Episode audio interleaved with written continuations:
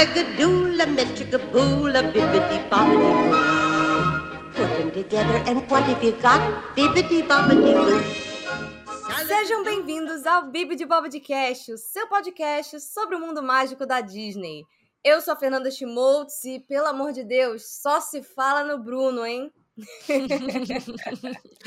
Ai, eu sou Manuela Elias e, gente, eu não preparei minha frase, mas a gente vai assim mesmo falar do filme que é que tá na boca de todo mundo aí, que é um marco, né, na história da Walt Disney Animation. Mas, antes de tudo, vamos aos recadinhos, porque esse é o episódio da volta dos que não foram, né, amiga? um clássico do Bibi de Bob de Cast, né, amiga? é o que acontece quando você tem duas hosts que fazem muita coisa ao mesmo tempo e aí, às vezes, dá aquela desencontrada, não é mesmo? E esse, esse segundo semestre, ele foi um caos pra gente, né, amiga? Sim, porque a vida não... do millennial, gente, não é fácil. Exatamente. Então, assim, só para avisar vocês, não é falta de vontade, assim. Uh -uh. Nunca vai ser falta de vontade. é, é porque tem muita coisa acontecendo, né? É, na nossa vida profissional, na nossa vida pessoal eu tô com um projeto novo que tá tomando muito do meu tempo. Manu tá para se mudar, né, Manu? Casou, uhum. computadores quebraram, coisas aconteceram, muitas confusões, não é mesmo? Mas cá gente, estamos nós. É, muitas confusões, e aí a gente chegou e falou assim: não, mas vamos continuar, né, amiga? A gente gosta tanto de fazer, o pessoal vai entender, e vocês estão sempre lá, estão sempre ouvindo, mesmo com a nossa ausência aí de alguns meses esse ano Bibi de Bob de Cast estava no mais ouvido de muita gente no Spotify e a gente fica radiante de feliz. A gente só tem a agradecer a vocês que sempre apoiam aqui o podcast. Hoje quero pedir desculpas pela minha voz, eu estou um pouco rouca de tanto trabalhar, mas muito feliz de estar aqui, de estar de volta gravando o nosso episódio final do ano e para isso Vamos contar para vocês como é que a gente vai tentar fazer as coisas funcionarem ano que vem, né, amiga? O nosso plano, não é mesmo? Podem ter Sim. pequenas alterações, mas fiquem de olho nas nossas redes sociais, que aí a gente avisa caso vai ter, caso vá rolar alguma mudança aí de, de itinerário, não é mesmo? De lançamento, de cronograma, na verdade. Itinerário é outra coisa. A pessoa já está como? doida. Final de ano, né, minha gente? 30 de dezembro. Não é mesmo? 45 do segundo tempo. Gente, sobrevivemos. Vamos para 2020, parte 3. Ai, não, pelo amor de Deus, não! não, eu vou contar para a galera aqui que a gente vai é, tentar colocar dois episódios por mês aí, idealmente na primeira e na terceira semana, sempre no nosso estilo aqui, ao vivo, né? Quem sabe faz ao vivo, com pouca edição porque a gente não tem tempo. Se alguém aí, nesta plateia, quer fazer um, um voluntariado de edição de podcast, manda um e-mail para bibdebobcast.gmail.com que a gente conversa. Ela. Adorei, amiga. É sobre isso. Estamos sempre aceitando. Uma mãozinha amiga sempre, é sempre bem-vinda, não é mesmo? No momento não estamos com orçamento, mas mais para frente, não é, amiga? A gente está organizando a vida aí. A ideia é que depois a gente possa realmente contratar um editor. Com e certeza. vai ser mais tranquilo da gente gravar. Sim. E aí, com alguém para editar, a gente consegue gravar aí, quem sabe, mais episódios por mês, né? Mas... Exato. A gente consiga talvez voltar a fazer um semanal. Sim. Fica no ar aí por enquanto, porque no, no, no, momento a questão é tempo, principalmente, né, amiga? Mas... Exatamente, exatamente. Tempo e computadores revoltosos. Mas vamos lá. Esperamos que vocês tenham tido um bom Natal, que vocês tenham um ótimo ano novo, boas festas. Vamos dar um chute na, na, na, pandemia, não é mesmo? Tomem a dose de reforço, tomem a vacina da gripe, porque não está fácil a saúde no mundo inteiro, mas especialmente a gente sabe que aqui no Brasil, ser brasileiro em si já é um ato de resistência, não é mesmo? Fato, total. Então, mas, vamos, vamos começar a falar do, do encanto?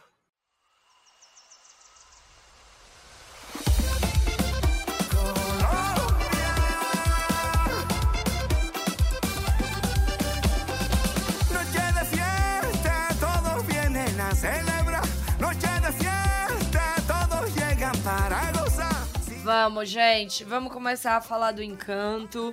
E aí a gente começa daquele jeitinho maravilhoso, falando aí da nossa sinopse.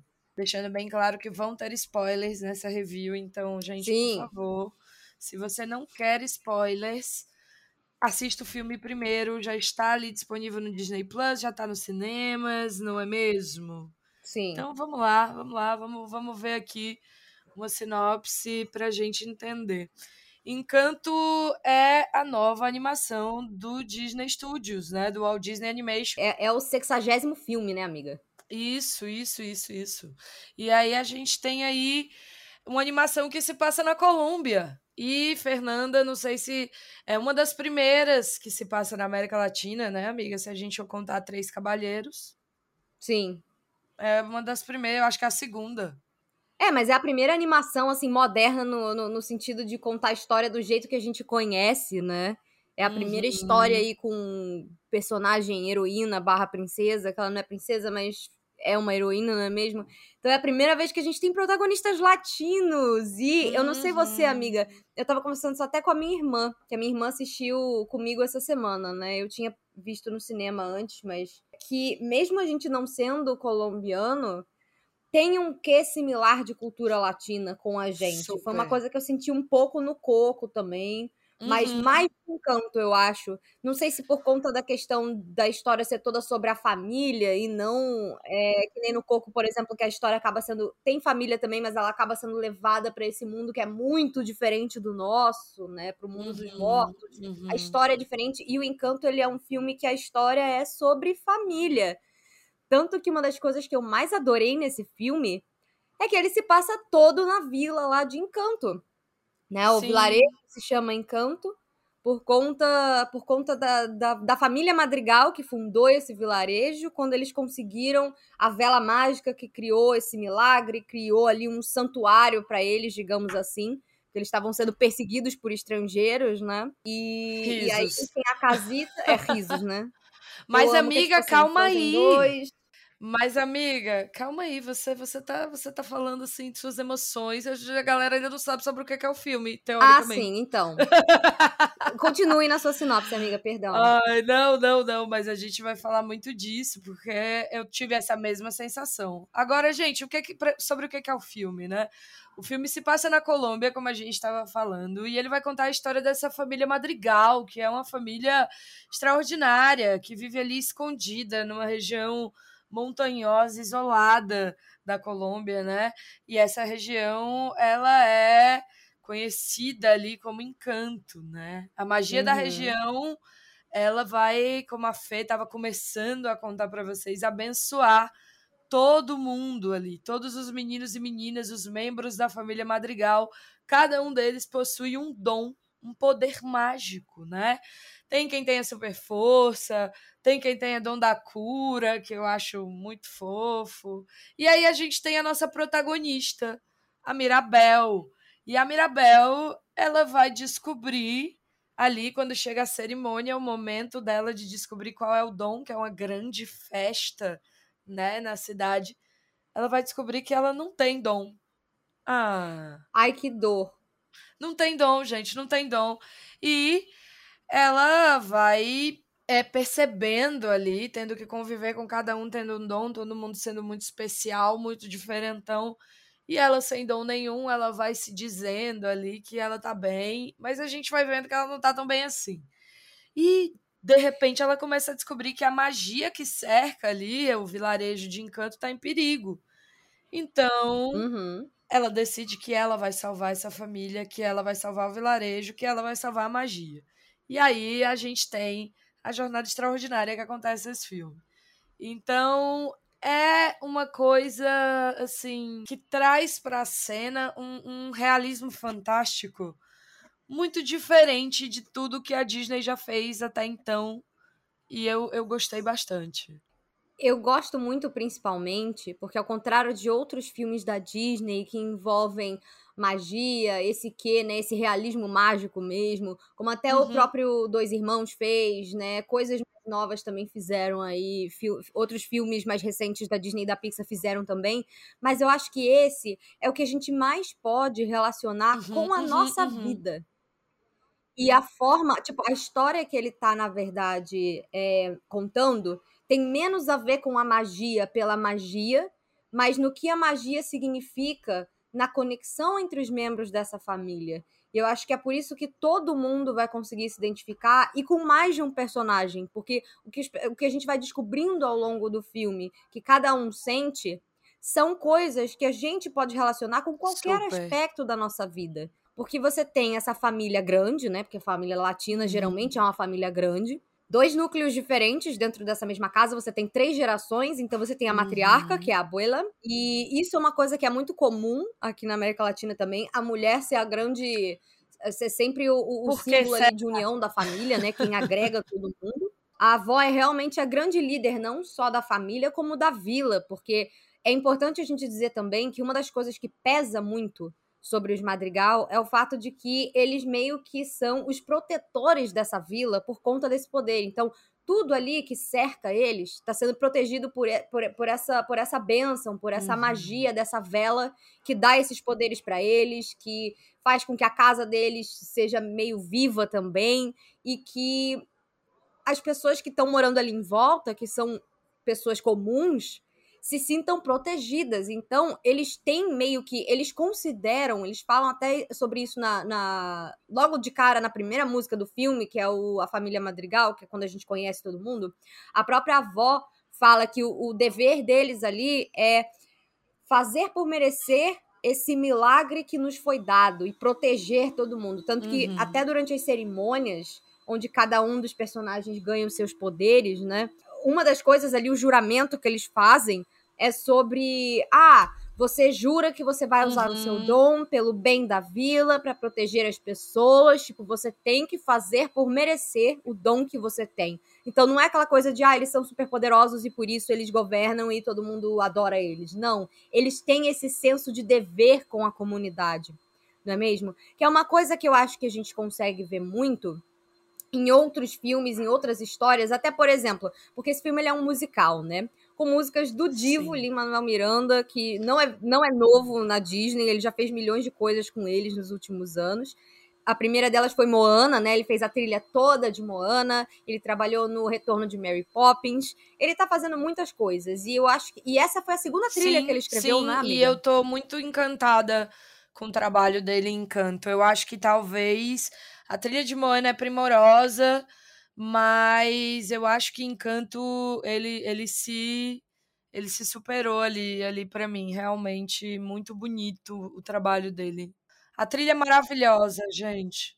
O que eu tava mais animada nesse filme era que a trilha era dele, porque assim, eu não sei quem é que já tá aqui há mais tempo, quem já sabe disso, quem não sabe, mas Moana é o meu filme favorito da Disney Animation hoje em dia, e eu não posso nem ouvir a trilha uhum. sem o filme, com o filme, então, pior ainda, mas assim, eu não posso uhum. ouvir a trilha que eu choro.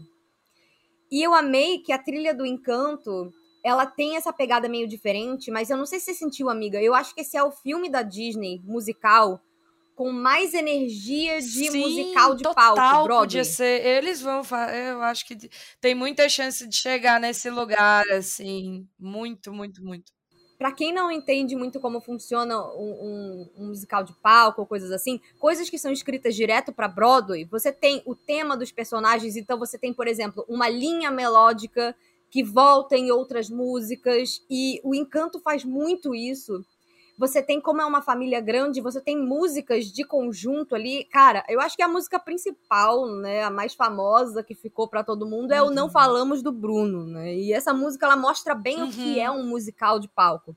E pro Lin Manuel, que já fez coisas como In the Heights, por exemplo, num bairro de Nova York, eu acho que ficou o nome em português, né? Tá disponível no na HBO Max para quem quiser assistir, mas era um musical de palco também sobre a cultura latina. Ele fala muito sobre essa união dos estrangeiros, né, dos imigrantes dentro da sua própria cultura nesse país diferente que muitas vezes é hostil. Então, por mais que aqui no caso eles estejam no próprio país, tem essa energia da comunidade ser muito unida, justamente porque todos eles estão se protegendo de ameaças externas. Então, acaba que a dinâmica fica parecida. Então, você tem a galera do vilarejo que também convive com eles diariamente, você tem toda essa questão do, dos poderes pesando sobre alguns dos membros, porque cada, cada Ai, poder gente, ele, ele a família dizer tóxica. uma coisa, né? a família acaba sendo muito tóxica. Pois é. E o que eu adorei nesse filme, amiga, não sei se você sentiu isso também, que é uma coisa que eu vi muita gente reclamando sobre os filmes desse ano, né? Tanto o Raya quanto o Luca, eles têm um pouco essa pegada também de serem histórias um pouco mais simples, Sim. digamos assim, aonde, ok, você pode até ter um mundo gigantesco, como é o caso de Raya, é, e aqui no caso do Encanto é o contrário. Você tem essa casa que é mágica, que é diferente, e a história toda se passa ali na Sim, vila. E eu é achei muito Pixar, muito, Mas, muito Pixar nesse sentido. É uma vibe, né? muito. né? Mas a relação entre os personagens acabou sendo mais importante. Eu acho que é isso que Profundo, tão, cara. tão Amiga, eu queria trazer uma frase do diretor, posso? O, o Byron Howard, que é o diretor, que inclusive reúne brilhantemente toda a equipe de Zootopia aqui novamente para fazer uma outra obra de arte, porque para mim já deixo bem claro que esse filme ele é uma obra de arte da Disney. É, ele diz assim sobre essa questão da relação da família, ele fala isso, né? Você pode viver com seus pais, irmãos e irmãs e ainda assim não saber pelo que eles passam. Você não conhece todos os seus fracassos, você não sabe sobre as coisas das quais eles não falam. Quais são os segredos da família que ninguém uhum. conta? Isso foi fascinante para nós, né? Então, quando você tem essa é. coisa da família tóxica, né, que se manifesta nessa toxicidade, às vezes de uma irmã que a gente acha que é perfeita, que é maravilhosa, e aí quando você vai conhecer essa irmã, conversar com ela, você vê de fato as pressões uhum. que ela tem uhum. sobre a cabeça dela e como ela vê o mundo, né, que faz com que ela se externalize daquela forma, né? Às vezes você tem um parente que muitas vezes ele bota muita pressão em você, ele te trata mal, e aí você vai perceber depois que isso é um problema todo dele, não seu, uma insegurança dele, não sua. Mas como isso nos afeta, né? Do mesmo jeito que isso afetou a Mirabel uhum. no filme ali. E afetou então, todo mundo, né? Essa é que é a grande é o grande trunfo, do filme, é. né? Que é tipo, nem sempre aquilo que a gente mostra para os outros é o que a gente realmente sente. Eu Sim. achei isso genial, porque eu já estava pronta para ser um filme onde a gente veria essa jornada dessa protagonista tentando provar o lugar dela. Mas eu adorei, por exemplo, que assim como num musical de palco, personagens que tecnicamente é, não teriam que ter músicas solo. Uhum. Geralmente não tem música solo falando dos próprios sentimentos em filmes da Disney. Tipo a Luísa. Porque a uhum. trilha de um musical da Disney, geralmente, ela é bem diferente da trilha que foi feita aqui no caso do Encanto. O Encanto, ele é literalmente é, Broadway, é. cara. É surreal. Ele é um, um, livro de musical, a parte Tanto a parte que a música da Luísa é né? é fantástica, cara. Fantástica, fantástica, fantástica. Eu amei. Inclusive, o número da música dela, para mim, é o melhor da Disney depois do. É, é, o melhor da Disney atual depois do. De nada, do Maui. Ah, mesma sim, energia. Caramba, mesma energia. O visual meio lúdico, é, não é? É. É muito Adorei. lindo, nossa. Verdade. Agora, amiga, a gente já falou bastante de música, que amamos a trilha que o Lin arrasou e que é um musical digno de Broadway, né? O que é muito interessante, que fazia tempo que a Disney não, não, não fazia isso. E geralmente ela, uhum. ela não faz. Você tem, tipo, Frozen, que funcionou muito brilhantemente na Broadway, mas. Uhum no filme ele não tinha tanto essa cara de palco, né? É uma não. adaptação muito boa. E eu acho que Encanto já tá meio que entregue ali. É uma questão da galera querer fazer. Vamos falar um pouco de animação, de fotografia, porque Encanto é inspirado na cultura, nas tradições, no povo, na geografia, na fauna e na flora da Colômbia também, né? E uhum. é, foi um daqueles filmes em que os cineastas viajaram ali por Cartagena, Bogotá, eles foram para Salento, para Palenque, né? Vários outros lugares e lugarejos ali, eles foram descobrindo essa diversidade das pessoas, da beleza, da natureza do lugar, né? A gente já falou várias vezes aqui no Bobcast que a Disney faz isso, né? É, e lá, nessa viagem de pesquisa, eles também reuniram um grupo de consultores ali, antropólogos, a galera de figurino, botânicos, musicistas, a galera, assim, é, é, consultores inclusive de idioma, né? para ajudar eles, né, na arquitetura, para ajudar eles a criar a, a, animação ali. E como eu falei, é a equipe de Zootopia reunida. Você não acha que tem uma cara do Zootopia? Porque depois que eu descobri isso, eu fiquei muito com essa ideia da minha cabeça. e olha que o Zootopia, ele é uma animação que tecnicamente assim, na parte visual, ele não é para ter nada a ver com um encanto, que é o contrário, né? É, é lá é uma é, é, um, é quase uma é quase uma fábula ali, né? Você pega animais e coloca eles num contexto num contexto é. de sociedade humana e lá você tem a, a, lá você tem uma metrópole, aqui a gente tem um mini vilarejo. Eu acho que dá para perceber. Eu não sei, eu acho que é na riqueza dos detalhes. É. Cara, aquela cena da Dolores. Não, da Dolores não. Como é que é o nome da irmã das, das flores, amiga? Isabela. Isabela. A cena da Isabela, cara. Meu Deus, é uma é uma profusão de, de cores na animação, assim. Eu acho que a minha TV não conseguia nem transmitir o não é capaz de... de sediar esse evento, né? né? Não, o tanto de cores que estava disponível naquela cena, porque é um filme tão vivo, tão colorido, que transmite essa coisa do realismo mágico, os cabelos cacheados, todo mundo com o tom de pele, todo mundo é, é, é é marrom e é negro, e você vê a diversidade de uma forma digna da América Latina mesmo. Tem a mulher lá da, que controla o tempo, que ela é loura e ela, e é, ela é casada. Ruiva, né? E ela é meio ruiva, e ela é casada com um cara negro mais retinto. E, e os filhos própria... têm tonalidades diferentes. Eu amei a diversidade que cara. eles fizeram. E, essa, e essa, esse cuidado que eles tiveram de representar personagens com com características muito diferentes, né? Se você for olhar. Ninguém é magrinho. Você vê que todo mundo tem um corpo mais encorpado, como é uma característica muito forte da América Latina. Eu adorei que todos os personagens eles não têm o que eu gosto de chamar de aquela cara da Rapunzel, que é o que vem rolando desde o Enrolados, né? Você vê a Ana, a Elsa, a Rapunzel, você tirar o cabelo, botar uma do lado da outra, não dá pra saber quem é quem, praticamente. Não dá né? pra saber quem é quem. Até o dragãozinho lá do Raya parece a, parece a, a Elsa, gente. É esse, é esse o nível do negócio, entendeu? E aqui você vê que os homens, as mulheres, todos são muito diferentes e, e, e todo mundo tem expressão Eles no rosto, quase sabe? Quê da família Adams, do, do, dos cartoons, sabe? Tipo, da, das tirinhas, que a Mortícia é alongada, o Gomes é pequeno e mais redondinho. É, cada um tem ali um, um, uma forma geométrica diferente que domina. Tipo, aqui no Sim. caso não é forma geométrica, mas os traços do rosto são muito diferentes. E a Mirabel é achatadinha, é amiga. É e tipo, fofa. ela é muito possível de ser brasileira. Sim. Todos eles são. Por isso que a gente tem essa impressão de que é meio aqui.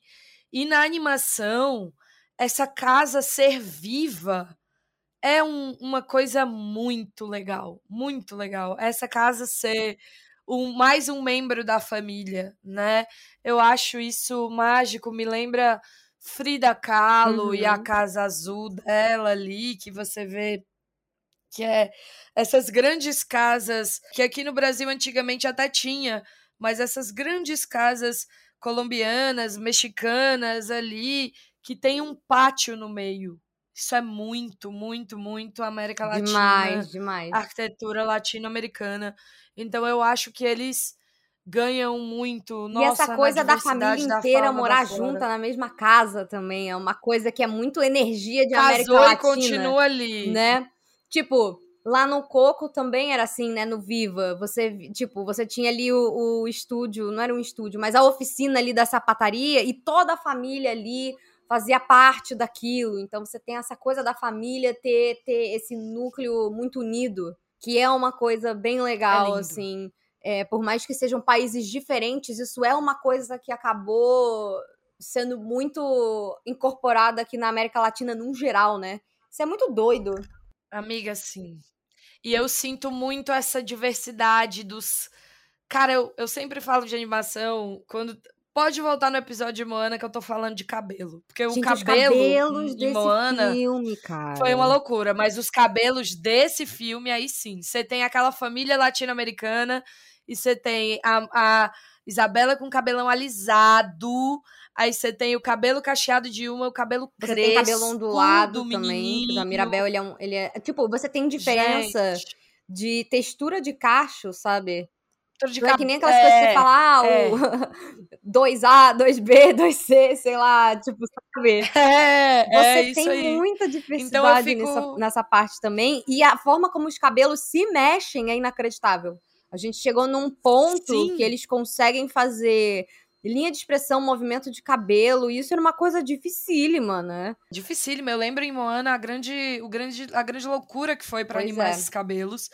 E, gente, olha, isso é diversidade. Então, é, um, é isso, isso é diversidade. Né? Que a gente tanto fala que é importante, que a gente tanto comenta aqui no podcast. Esse filme, ele tem, ele tem essa diversidade. Quem é latino vai se encontrar nesse filme em algum lugar. E essa questão, você pode reparar, essa questão da família, para quem é latino, que foi uma coisa que Fê estava até falando no começo, a identificação tá toda ali, da, da, das pressões, da família que é um pouco tóxica, mas no fundo todo mundo tá ali manifestando suas próprias seguranças e há muito amor. Aquela cena deles lá na mesa quando, todo, quando a Dolores descobre o que, que a Mirabel teve, teve a, que ela achou a visão do Bruno e tal, não sei o quê. E aí você vai vendo que vai espalhando de um pro outro. Aquilo ali é muito. Gente, aquilo ali é muito Brasil Energy. Desculpa, é a verdade. Brasil aquilo é muito Energy. Brasil Energy. A comédia nesse filme e ninguém é muito sabendo boa, lidar. É, é, ninguém sabendo lidar. Então, assim, acho que a gente já está é, conseguindo trazer aí as nossas principais impressões sobre a animação, o roteiro, acho que está bem implícito aqui que a gente gostou muito, assim, eu, eu foi difícil para mim encontrar um, um, furo de, de roteiro, assim, eu, não acho eu achei que ele, ele tem muito nenhum grande problema com questão à história que ele desenvolve. Não eu acho, acho que ele se propõe a fazer uma coisa de, olha, a mensagem é sobre relações de família, sobre. E aí a gente ramifica a partir disso e como a gente fecha. E eu vi muita gente falando: ai, mas o filme parece que mal começou a desenvolver o problema e já fechou. E eu, e eu penso assim: ele desenvolveu, na verdade, de forma diferente. Porque o assunto todo Exato. você tá vendo através da Mirabel e dos outros personagens com os quais ela interage. Então, assim, você tem, desde lá do começo, o próprio priminho dela, que também tá com medo de, de fazer a cerimônia, porque ele é o primeiro da família que vai ter que passar por uma cerimônia de, de ganhar poderes depois da Mirabel, onde tudo deu errado. Então, a pressão que aquilo faz na família toda já é, já é o começo Sim. dessa discussão, sabe? E aí, a isso, cena ali onde é ele isso. ganha o poder dele, né, de conseguir se comunicar com os animais e tudo mais, aquilo ali, eu acho que, assim, a força desse filme é a simplicidade com a qual ele passa certas sensações pra gente que, por exemplo, que doem. E é uma coisa que, tipo assim, uhum. assim, dói porque ninguém tá falando aquilo ali pra magoar a Mirabel. A intenção não é essa. Exatamente. Mas o tipo de cobrança é aquela coisa que dá aquela fisgada em você, sabe? Que nem quando você tá, tipo, no jantar de família e você percebe que, ah, sei lá, ah, todo mundo fica comparando você com aquele seu primo que fez medicina, ou aquela tua prima que passou no concurso público, e você sente que, tipo, as pessoas acham que, tipo, ai, coitada, né? Ai, poxa, virou artista, que droga, né? uhum, né? Tipo, uhum, tá lá vendendo uhum. miçanga na praia. E olha, pelo direito do Bruno poder vender as miçangas dele na praia, entendeu? É sobre isso. E falando do Bruno, né? É isso. Falamos do Bruno, não, não, não. Falamos muito do Bruno, sim, porque, gente, Bruno, Bruno é um é dos grandes personagens desse filme, né, amiga? Sim, Bruno é um dos grandes personagens desse filme. Ele é aquele aquele outsider, né? Que ninguém vê ele da forma que ele é, ele mesmo se constrange, ele mesmo se retira da família por não sentir o amor e o apoio das e pessoas. E ele deixa o dom dele de lado, ele abre mão de usar o dom dele por anos e anos e anos. Então, assim, sim, assim, não é só uma sim. coisa de tipo, ele não consegue dar as costas para a família, né? Então ele continua ali na estrutura da casa, mas ele não deixa que ninguém o veja. Ele se sim. nega a usar o dom dele desde que ele vai embora e ele também não consegue ir embora. Uhum. Então, assim, quando a Mirabel encontra com ele, por exemplo, isso é só uma forma de, de explicar o quão bonito e, e simples e poderoso é esse roteiro, né? Por exemplo, o grande momento em que você sente pelo Bruno, por exemplo, para mim, o primeiro momento em que você fala, cara, que droga, porque o Bruno ele aparece muito primeiro como esse personagem. Primeiro você conhece ele pelo que os outros falam, né? Essa, ele é esse personagem misterioso, meio místico, que parece ser meio cruel, não é mesmo? Ele virou basicamente uma lenda urbana uhum. ali, né? para aquele vilarejo. Todo uhum. mundo tem pavor do Bruno, tipo assim, nossa, quando ele lê o seu futuro, nossa, você tá ferrado, porque só vai dar coisa ruim. Né? Essa impressão que fica. E aí, quando Sim. você vai ver o Bruno, ele virou aquela pessoa que ele é supersticioso, ele fica batendo na madeira, jogando arroz para trás. Ele é engraçado. Tipo, a voz original dele é o John Leguizamo, assim. Ele é para ser um personagem engraçado. Mas ao mesmo tempo, você não uhum. pode não, não sentir por ele também em vários momentos, porque você vê ali na cara dele, nas olheiras que ele tem, no, no, no, design, na forma como o olhar dele treme, assim, de medo, às vezes em alguns momentos. Você sente graça é, é porque ele é um personagem que é feito para ter um ar mais cômico, mas na hora que é para ser pesado, ele é também. Então, assim, por exemplo, na hora que ele começa, que a Mirabel chega lá no, no suposto quarto dele e começa a ver, tipo, ah, é engraçado, tem os ratinhos ali com ele e tal. Então é uma coisa engraçada, mas para mim o momento em que faz essa, essa virada de um jeito muito bacana é quando você vê que, na verdade, ele resolveu ficar na estrutura da casa que é colada na cozinha, que ele fez uma extensãozinha da mesa e ele desenhou o pratinho dele, porque todos os membros da família têm o pratinho Sim. com seu próprio nome. Então, assim, ele tá sendo um outsider, mas ele tá ali, ninguém sabe que ele tá ali, ele nunca Guardando largou ali, aquela família, é. ele nunca deixou de amar e nunca deixou de se preocupar. Ele fica remendando.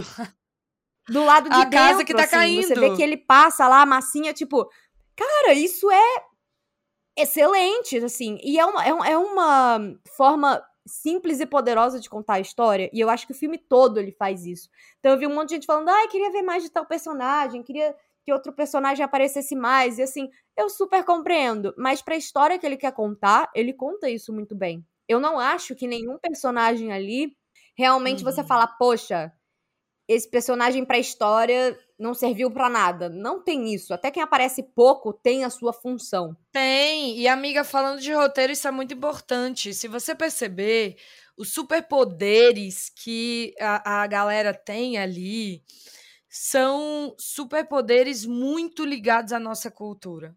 A mãe cura com as arepas, com as comidas. Comida de mãe cura qualquer coisa, né? Isso é muito ligado à nossa cultura. O cara, ele é vidente, né? O Bruno, ele é um vidente, ele vê coisas. Eu, eu quero saber quem aqui nunca, né, procurou um, uma cartomante, um, um um mapa astral, um negócio, a gente ama saber. Isso é muito cultura latina. A beleza, a beleza adornada da Isabel, a delicadeza, uhum. a coisa das flores, né? É, é, são todas coisas ali que estão de muitas formas enraizadas e dentro dessa magia, porque o povo latino-americano é um povo místico, e a Dolores, que é a glorificação da fofoqueira, cara.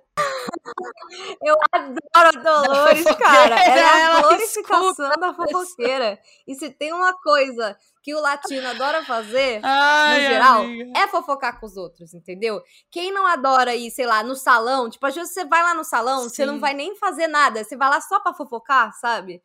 Você senta pra fofocar com seus amigos, tipo, é uma coisa do uhum, Tipo, a gente uhum. adora. É isso, assim. É, é uma coisa que a gente adora, jogar conversa boba fora. E ao mesmo tempo, o poder da Dolores é bem importante também, porque se a gente for parar pra pensar, cada um deles que tem um poder ali, esse poder protege a vila de alguma forma. Então você tem a mulher que cura, né? Tipo, como se fosse a médica, curandeira. Você tem o menino que consegue controlar, a, tipo, você tem a menina que consegue controlar a natureza, assim, a parte das plantas, aí o outro menino consegue lidar com os animais, você tem a Luísa, que ela é basicamente o segurança da vila, e inclusive eu acho que é por isso também que ela é a primeira a, a ficar sobrecarregada, né?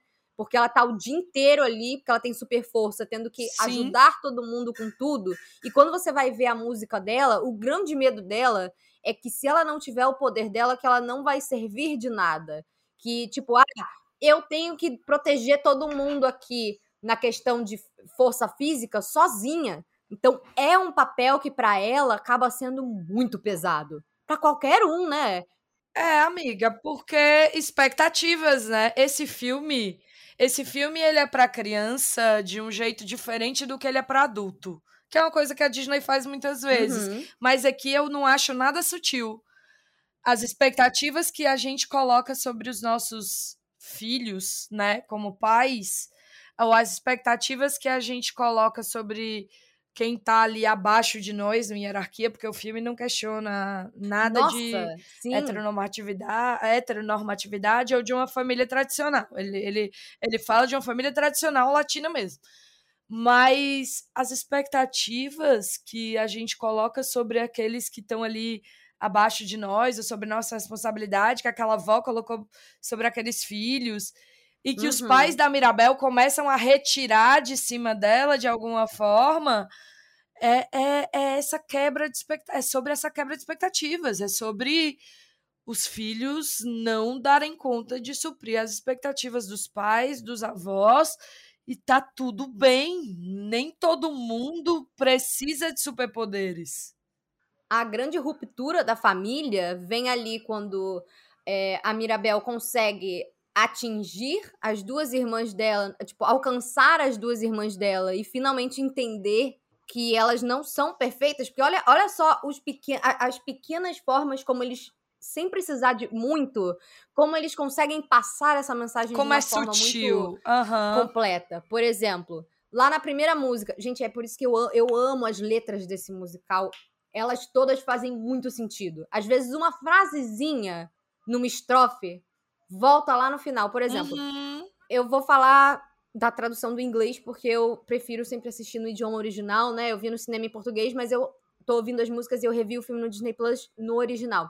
Por exemplo, quando a, quando a Mirabel, na primeira música, apresenta as irmãs dela, ela sempre fala que, tipo assim, uhum. assim, ah, a Isabela é a, a filha perfeita, ela é Tipo, ah, ela joga uma flor, todo mundo, todo mundo comemora e tal, não sei o quê. E a Luísa é muito forte e ela fala: The beauty and the brawn can do no wrong. Então, assim, tipo, a, a, uhum. a beleza e a força não cometem erros. E aí, quando você vai olhar, no momento em que tem a ruptura, quando ela vai lá brigar, quando a avó começa a brigar com ela, que é um momento logo depois da música da Isabela, que a Isabela finalmente deixa de lado toda a perfeição e a expectativa que põe em cima dela e ela faz só o que ela tá afim que você vê o, o, a potência que o poder dela pode ter, né?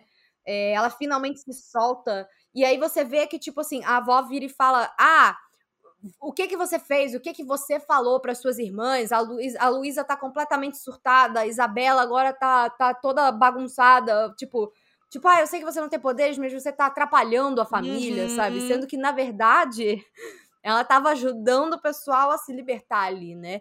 E eu acho engraçado que quando depois, no final, você junta tudo isso. Sim, era essa que era a coisa que ela falava no solo dela, que a Mirabel falava no solo dela, né? Se ela tiver, ela fala: "Ah, se eu tivesse poderes, eu eu mostraria para essa família algo de novo e quem eu sou por dentro". E no final é justamente isso que ela faz no final do filme, que faz com que tudo se se reconstrua. Essa é, é a questão. Você não vai remendar mais a casa.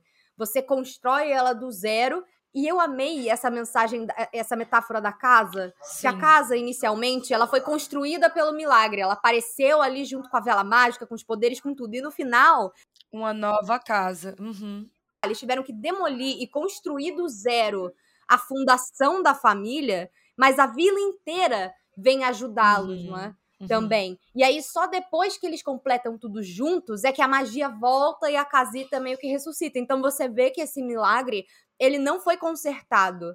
Foi um outro, foi, foi uma outra coisa que começou do sim, zero. Então é essa sim. coisa muito também de tipo assim, às vezes certas coisas não têm conserto e a gente precisa sair da nossa zona de conforto, desconstruir o que a gente tinha para construir uma coisa com uma base mais sólida. E isso é uma mensagem muito linda para as crianças também, não é?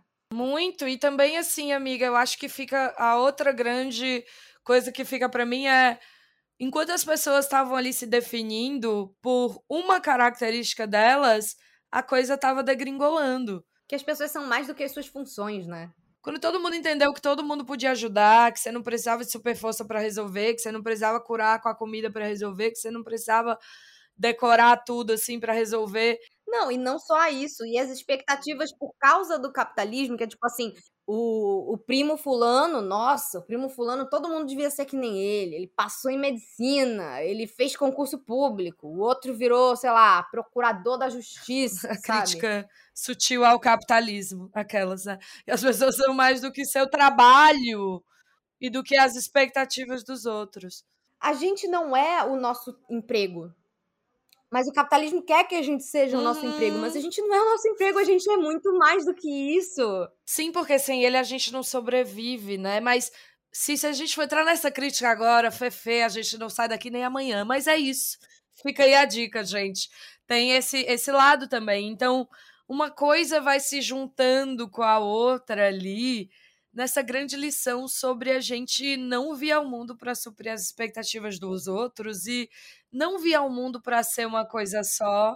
Eu acho que isso mostra muito não só a questão da expectativa nos outros, mas através da Isabela e da Luísa, você vê que é, é, é, muito comum você ver pessoas que têm muito sucesso profissional, muito reconhecimento, terem que viver fazendo tratamento para saúde mental, terapia, um monte de coisa, uhum. porque uhum. quando você tem muito também, é, muito prestígio, você, você pode se sentir que nem a Luísa, tipo, ah, sem Sim. isso eu não sou nada. Então, assim, a gente tem que aprender a dosar as coisas. E eu espero, eu achei linda essa mensagem, principalmente para as gerações novas, porque isso é uma coisa que eu acho que a nossa geração, né, os millennials, a gente agora aí tá, tá com, chegando entre os 20, 25, 30 e poucos anos, né? É essa coisa de que nos foi ensinado que a gente tinha uhum. que trabalhar e fazer as coisas que a gente ia ser recompensado. E a gente tá vendo que hoje em dia não é bem assim. Não é bem assim, né? E aí eu vejo todo mundo deprimido, porque, tipo assim, ai, na minha idade, meus pais já tinham já estavam comprando Feito casa, isso, já estavam tinham dois isso, filhos. Filho, é. E aí você vê que assim, a expectativa nem sempre vai corresponder. Então, essa mensagem não. de que você não precisa focar no que os outros vão considerar ser um sucesso, nem para os outros, nem para você, que isso não é o que vai fazer com que você seja de fato uma pessoa feliz e realizada. Então, eu espero que as próximas gerações possam ter durante o crescimento outras visões, outras imagens do que é ser adulto e possam ser gerações um pouco mais tranquilas e mais felizes do que a nossa geração, espero. infelizmente, acabou sendo. Então, eu acho que a, a, a grande magia do Encanto como filme é essa mensagem.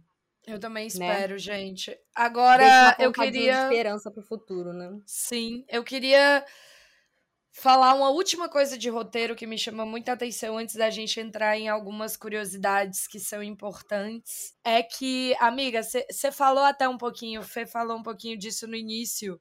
É, a, toda a história de Encanto se origina ali no cerne porque eles estão sendo invadidos por um grupo violento, né? Uhum. E a gente até brincou, colonizadores, não sei o que e tal e tudo mais. Mas também pode ser as Farc, também pode ser vários outros grupos paramilitares que assolam a Colômbia. Sim. O que importa é que a gente nunca descobre. A gente não sabe uhum. quem são aqueles caras. Eles não viram o mal no filme. Eles não são os vilões da história os vilões da história são a toxicidade dentro da própria família. Uhum. O mal passa adjacente, porque tinha tudo para os vilões serem essas figuras e eles não são. E eu achei isso sensacional. Você põe o protagonismo e o antagonismo na mão dos personagens, né? Você faz com que essa história seja uma história totalmente protagonizada por eles. E isso é uma coisa Sim. também que faz com que, com que a gente consiga se conectar muito, né, com esses E com que o filme seja infantil, porque uhum. senão de outra forma poderia não ser. Agora, passando por curiosidades, eu tenho que dizer que esse filme ele é inspirado num dos meus livros favoritos da vida. Que, para quem não sabe, é de um escritor maravilhoso chamado Gabriel Garcia Marques e ele ganhou o prêmio Nobel por esse livro, sim, senhoras e senhores. 100 anos de solidão, que foi a obra que inspirou aí a Disney a fazer o encanto, né? É, 100 anos de solidão, uhum. ele é um livro nada infantil, tá, gente? é, que tem questões de violência e tem questões é, muito, muito, muito sérias e profundas, mas não é surpresa que esse romance é um romance colombiano e se passa na casa de uma família, numa casa gigantesca, que também é uhum. protagonista do livro de alguma forma, da família dos Boeria, né? Uma família de migrantes, que também é governada por uma matriarca que se chama Úrsula, Úrsula Iguaran. Uhum. Ela é uhum. fundadora de um povoado, que também é um povoado onde se desenvolve toda uma trama de realismo mágico, um povoado isolado chamado Macondo Muitas coisas acontecem nesse povoado. Esse livro vai contar 100 anos das histórias do dos, dos Buendia, né? De como uhum. eles eram uma, uma família mega, ultra importante e como eles terminaram muito, muito mal numa grande tragédia familiar. Mas tem algumas coisas que é legal, como, por exemplo, as borboletas amarelas. No 100 Anos hum. de Solidão, a gente tem um cigano chamado Maurício Babilônia, e as borboletas amarelas, onde o Maurício vai, as borboletas vão atrás. Elas perseguem o Maurício, elas anunciam a chegada dele. E Encanto a gente também tem referências a borboletas amarelas, né? A gente hum. também tem uma matriarca que sobrevive a, a, um deslocamento muito grande, né? Que é a nossa avó de Encanto, a Alma. A gente também tem uma mulher ali, uma neta que tem esse dom mágico de ser muito bonita e muito maravilhosa, como as flores, né, que é a Isabela, né? Uhum. Então assim, as referências estão todas ali e quem leu 100 anos de solidão vai perceber. Essa é uma das grandes curiosidades do filme que mais me chamam a atenção. Além do que, amiga, o Maluma hum. dubla esse filme. Sim! Gente, isso é muito engraçado, assim, é uma curiosidade muito doida, né? O Maluma, para quem não sabe, ele faz o Mariano, que é o pretendente da Isabela. Que é o, o moço considerado bonitão, né? Do vilarejo. do vilarejo. vale dizer também que essa é a segunda vez que um filme animado da Disney tem um título em outra língua que não é inglês. O primeiro sendo o nosso incrível episódio de carnaval, Saludos Amigos, né? Saludos, que o, o, nome do filme é Saludos Amigos mesmo. E no Brasil a gente chama ele de Alô Amigos, né? Uhum. E encanto é encanto em todos os lugares. Olha só. Eu adorei isso, deles não traduzirem, sabe? Adorei, achei E eles fantástico. falam isso, né? O nome do próprio vilarejo é Encanto, por causa do, do da magia, né? Então, Sim. achei uma gracinha. Ok, posso te perguntar uma coisa, amiga? Qual Pode, foi claro. qual foi o seu número musical favorito? Você tem um favorito? Alguma música Ai, favorita? Gente, eu. Ah, socorro. Que eu tô viciada nessa trilha. Assim, eu tô meio desesperada com essa trilha. Essa trilha ela é tão boa, tão boa, tão boa, que fica assim difícil escolher uma música. Mas eu amo a música da apresentação da família. Eu acho ela muito divertida e muito maravilhosa e uma maneira de sintetizar o filme de em um jeito minutos você já conhece todo mundo. Todo mundo, todo né? mundo. E a música da reconstrução da casa. Oh. Porque eu chorei nessa hora, né, gente? Ah, eu chorei, chorei, muito, né? Chorei, chorei. E chorei. é bom a gente dizer que a Disney tá fazendo uma campanha forte, né, pro, pro Oscar com essa animação. Eles também estão fazendo com Raya e Luca, mas eu acho que o Encanto, ele, ele tá muito em alta agora, né? Tá todo mundo falando dele agora no fim do ano, então isso, isso no final das contas acaba sendo um ponto positivo, acho que para os fãs principalmente, né? Sim. E como ele foi o único musical do ano, eu sinto que, tipo, eu gostei muito de Raya e eu amei Luca. Eu acho que eu ainda gosto mais de Luca como filme. Uhum. Mas, gente, tá. A, a internet inteira só fala do Homem-Aranha e do Encanto. É isso, sabe? É isso. E é, e é isso, assim, a, a música do Bruno, não falamos do Bruno, que é a minha favorita hoje, Eu juro pra você, amiga, ela alugou um triplex no meu cérebro. É isso, porque companheiro... eu já tô há um mês cantando, cara. O meu companheiro, ele tava dizendo isso. Ele tava dizendo, gente, essa música vai ficar na minha cabeça loucamente. Eu falei, é isso, né? E ele tá aí, escutando é. a trilha sonora. A gente viu o filme tem pouquíssimo tempo, né? Mas, uhum. amiga, a... e, e assim, se a gente pudesse deixar um momento favorito do filme, qual é o seu momento favorito do filme? Tem um momento favorito que te marcou? Eu gosto muito da cena da cerimônia do Antônio. Ai, que ela pega na mão dele. Conta por Eu vou explicar por quê. Outro desses exemplos maravilhosos de coisas que não precisam ser ditas, mas quando elas são montadas de uma certa forma, elas são muito fo mais fortes. O filme todo até esse ponto, porque ela é bem no começo do filme, né? Ele te faz sentir de uma certa forma, pena da Mirabel, né? A uhum. gente não uhum. sabe ainda por que, que ela não tem poderes. Tem o dom. E uhum. aí eles fazem essa mesclagem, essa mescla do momento em que o Antônio pede que a Mirabel dê a mão para ele, vá com ele até a porta, né, para ele poder descobrir qual é o poder dele, que tem um peso porque um, tá todo mundo desesperado, achando que pode ser que ele também não tenha, porque a última foi a Mirabel e ela não teve. Uhum. Então você vê que a, a, mãe e o pai dele estão desesperados. Tá todo mundo tenso ali. Sim, se a gente fica, sim, meu Deus, sim. o que vai acontecer com o nosso milagre? Então tem esse peso. Dois, a Mirabel, ela já consegue ser uma personagem extremamente, extremamente querida nesse início do filme, por conta de uma cena que veio logo antes, que é a cena em que o, o priminho dela estava escondido embaixo da cama, lá no quarto que eles dividiam, e ela vai conversar com ele e dar força para ele.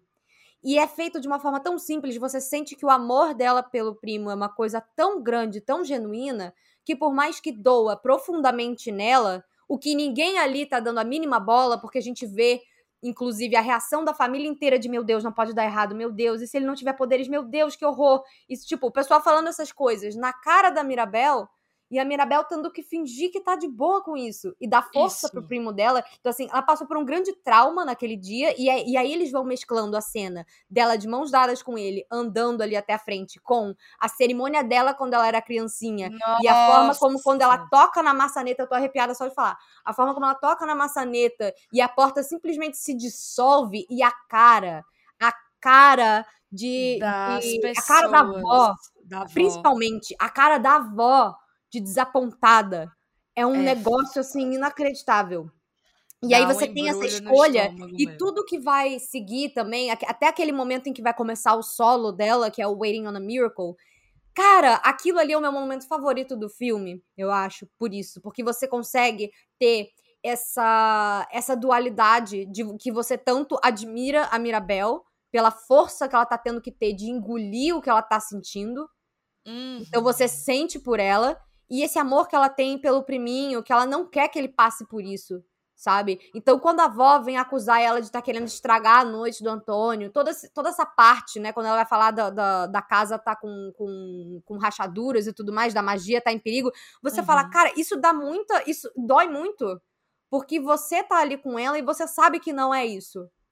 Sabe? Então, assim, Sim. assim, ela põe as emoções dela como segundo ponto e ela põe sempre a família em primeiro lugar. Durante o filme inteiro ela faz isso. E você vê que é de um lugar de genuíno amor pela família. Não é porque ela só quer se provar. Ela, claro que ela quer se provar. Mas ela, ela vai enfrentar tudo ali, sabe? Tudo e todo mundo para tentar fazer com que a magia continue, por mais que ela não tenha poderes. E a gente vê no solo dela que ela quer ter poderes também, mas que no final das contas o que move ela é o grande amor que ela sente pela família. Então a forma como eles vão alternar, a gente vê a dor dela e ela puxando isso para trás porque ela sente que ela tem uma missão e que a missão dela é dar apoio e dar amor para os outros membros da família, cara, isso se torna ainda mais especial. Sim. Eu acho que essa parte do filme, assim, ela é, ela é... Nossa, a Mirabella já entrou, assim, num hall de personagens da Disney favoritas, acho que por causa disso. A forma muito comovente como desenvolvem os, os dramas internos e externos dela. E a sua, Sim. Manuzinha?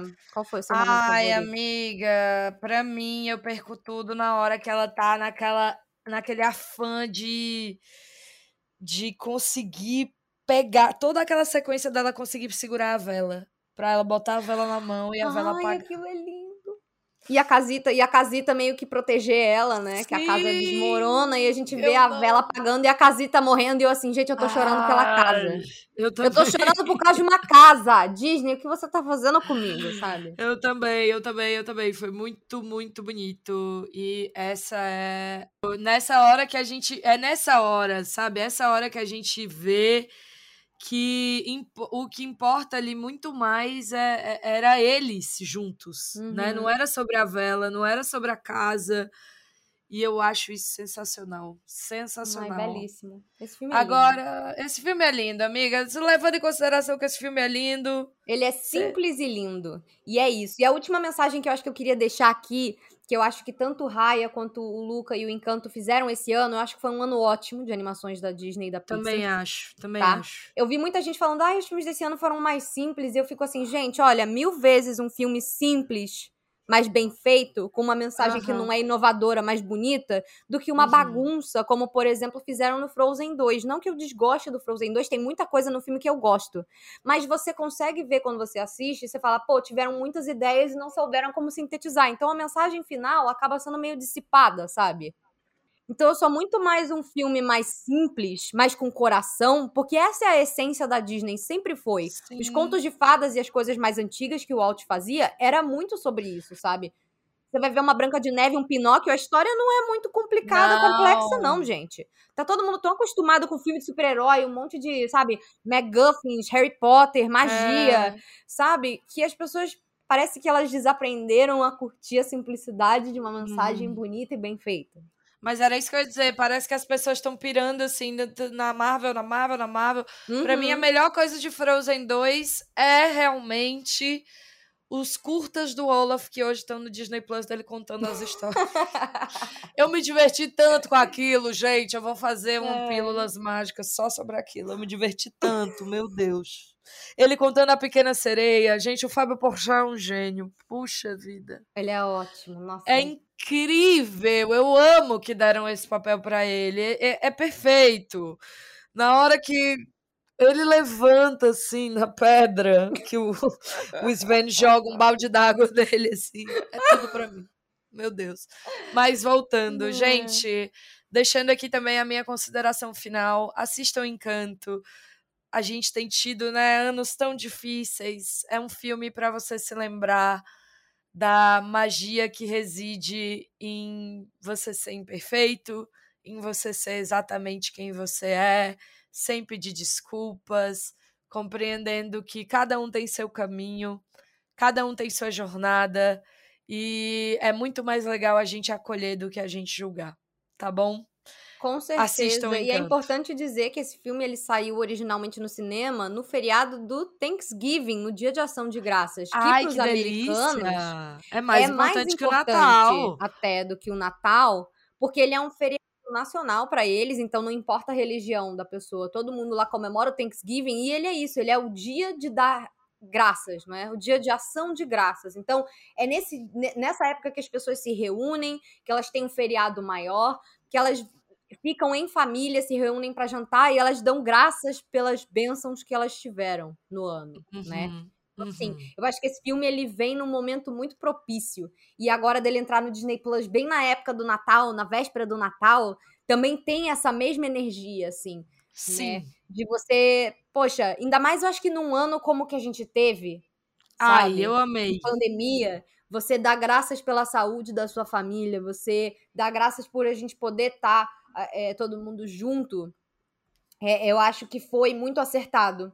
E é engraçado porque esses filmes eles demoram uns cinco anos em produção, então não tinha como as pessoas saberem quando estavam fazendo nem Raya, nem, nem o Encanto, que a gente que eles iam ser lançados no meio de uma pandemia. Exatamente. O próprio Soul também são filmes muito sobre saúde mental, sobre como a gente achar um lugar de felicidade genuíno. Amiga, né? é sincronicidade com o universo. Aí a Disney deu só foi sorte, né? Muito, nossa.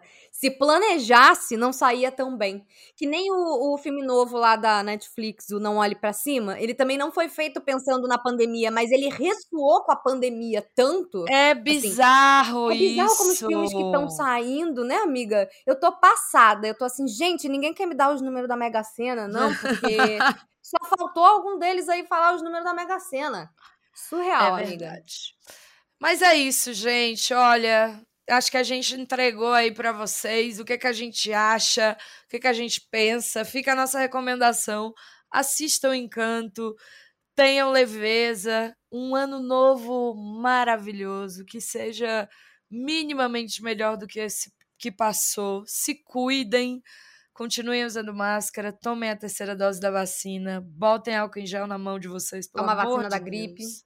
Toma a vacina da gripe, que não tá fácil essa Se cepa tem de um troço aí. que não importa a sua condição, assim, não importa se você tem dinheiro ou se você não tem, e que nós somos todos iguais, assim, digamos assim, é com questão de, de que dinheiro nenhum resolve a sua saúde se não tiver jeito, Não, né? não. Então, assim, você pode ter acesso a coisas melhores, óbvio que você pode, mas no final das contas, nem todo o dinheiro do mundo pode salvar alguém que esteja numa situação, numa situação terminal. Então, assim, vamos cuidar da nossa saúde. Eu acho que essa é a melhor eh, coisa que a gente pode fazer, né? Se tem alguma coisa que a gente vai, com certeza, de mensagem tirar dessa merda dessa pandemia, vocês até desculpem, é porque ninguém aguenta mais, é o valor que a gente tem que dar para a nossa saúde e para o Sim. coletivo, né?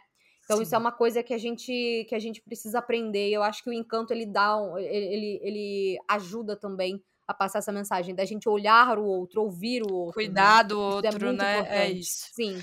Então se Exatamente. cuidem, gente. Um feliz ano novo. São os desejos do Bibi de Bob de Cast. A gente se vê nos próximos. Um beijo. Com E tchau. certeza. Amiga, olha só, a gente tá tão desacostumada de gravar que a gente esqueceu de Tá, passar nossas que eu redes. Olha só que doida. descoordenei o negócio. Volta doida. aqui. Senhor Jesus, eu já tava aqui, gente. Um beijo, tchau. Não, não, não. Então, Manu, aonde a gente pode te encontrar, te acompanhar aí nesse belíssimo dois vi- 2022 que vem chegando? Ai, gente, olha, você me encontra nas redes sociais do Bibi de Bob de Cast, ali, né? Você pode entrar no nosso Instagram, né, amiga? No nosso Twitter, arroba Bibi de Cast. Sim. Ou você pode mandar um e-mail pra gente também. Se você quiser conversar com a gente, arroba bibdebobdecast.com. Não, gente. Arroba bibdebobdecast. Bibi de louca. Bob de Cast. É isso. É isso, gente. Saúde mental tá como? Não, não tá mais, não. É... No caso, não temos, tá em falta. Você pode também mandar um e-mail pra gente lá no bibdebobdecast.gmail.com Exatamente. para conversar com a gente, para dizer o que você tá achando dos episódios. E a gente também. é, eu também tenho um outro Instagram para falar de Disney, que eu quero voltar a movimentar ele agora esse ano, então segue lá para você não perder as novidades. Em março eu vou estar lá na Disneyland de Paris, então a gente a gente vai poder conversar por lá no arroba amiga do rato, né? No Instagram. E você, Fê, onde é que a gente te encontra? Então, galera, vocês me encontram no YouTube, youtube.com/barra sugarrushtv, ou só procurar pelo canal Sugar Rush, que eu tô sempre lá falando de Disney, de animações de outros estúdios. É a minha praia, não é mesmo? Ou então, já tô até perdida aqui, é tanta coisa que eu já até me perdi. Ou então, no Instagram, no Twitter ou na Twitch, que eu também faço lives lá toda semana, né? Vocês me encontram como arroba ou barra Fernanda Schmoltz em todos esses lugares. Lembrando que meu sobrenome se escreve S-C-H-M de Mickey O-L-Z. E lembrando também que a gente super adora saber a opinião de vocês e que todo mês a gente tem o Correio do Rato, que é um episódio especial onde a gente lê e comenta os e-mails de vocês. Então, quem quiser se sentir à vontade aí para fazer um complemento, dar sua opinião sobre o encanto, falar o que mais vocês querem ver aqui, ouvir no caso, né, no podcast, mandem um e-mail pra gente lá no bibidebobdecast@gmail.com. É isso, gente. Pronto. Se mantenham seguros, 2022 vem aí, é ano de eleição, hashtag fora Bolsonaro, não importa o seu, o seu candidato, a hashtag é fora Bolsonaro, não é mesmo? Com certeza. e se cuidem, gente. Cuidem da saúde de vocês, cuidem do próximo, cuidem da sua saúde mental também, que é muito importante. E a gente se vê em 2022. A gente se vê em 2022. Obrigada por tudo, gente. Obrigada por terem continuado com a gente esse ano. É, a gente vai vai fazer melhor ano que vem. Importante é ter esperança, tá bom, galera? Não desistem Se nunca, cuidem. Não. não desistem nunca. Se cuidem, cuidem dos seus. A gente se vê nos próximos. Um beijo e tchau. Tchau. Bibidi, Bobidi, Boo! Now off you go. You're on your way.